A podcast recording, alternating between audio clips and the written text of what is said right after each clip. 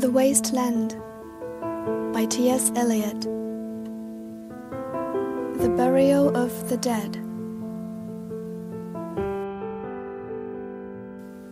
April is the cruelest month, breeding lilacs out of the dead land, mixing memory and desire, stirring dull roots with spring rain. Winter kept us warm, covering earth in forgetful snow, feeding a little life with dried tubers. Summer surprised us, coming over the Starnberger See with a shower of rain. We stopped in the colonnade and went on in sunlight into the Hofgarten and drank coffee and talked for an hour. Bin gar keine Russin. Stamm aus Litauen. Echt deutsch. When we were children, staying at the Archduke's, my cousins, he took me out on a sled, and I was frightened. He said, Mary, Mary, hold on tight. And down we went. In the mountains, there you feel free. I read much of the night and go south in the winter. What are the roots that clutch? What branches grow out of this stony rubbish?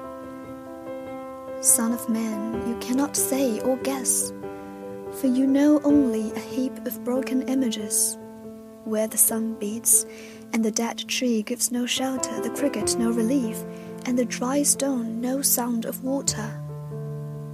Only there is shadow under this red rock. Come in under the shadow of this red rock, and I will show you something different from either your shadow at morning striding behind you, or your shadow at evening rising to meet you. I will show you fear in a handful of dust.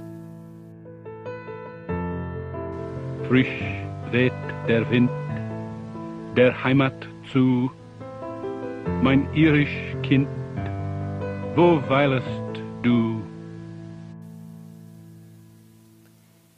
You gave me hyacinth first, a year ago. They called me the hyacinth girl. Yet when we came back, late from the hyacinth garden, your arms full and your hair wet, I could not speak, and my eyes failed. I was neither living nor dead, and I knew nothing, looking into the heart of light, the silence. Öd und leer das Meer.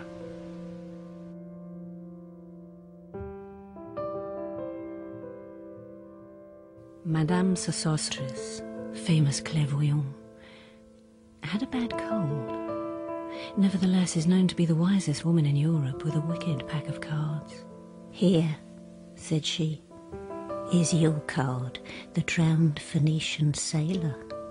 Those are pearls that were his eyes, look. Here is Belladonna, the lady of the rocks, the lady of situations. Here is the man with three staves, and here the wheel. And here is the one-eyed merchant, and this card, which is blank, is something he carries on his back, which I am forbidden to see. I do not find the hanged man. Fear death by water. I see crowds of people walking round in a ring. Thank you. If you see dear Mrs. Equitone, tell her I bring the horoscope myself.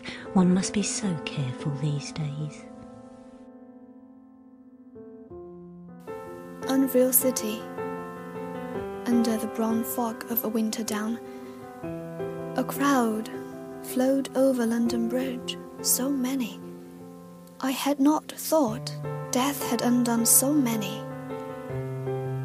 Sighs, short and infrequent, were exhaled, and each man fixed his eyes before his feet. Flowed up the hill and down King William Street to where St. Mary Woolnoth kept the hours with a dead sound, on the final stroke of nine. There I saw one I knew, and stopped him, crying, Stetson, you who were with me in the ships at Mylae, that corpse you planted last year in your garden, has it begun to sprout? Will it bloom this year? Or has the sudden frost disturbed its bed? Oh, keep the dog far hence. That's friend to men, or with his nails he'll dig it up again. You, hypocrite lecteur, mon semblable, mon frère.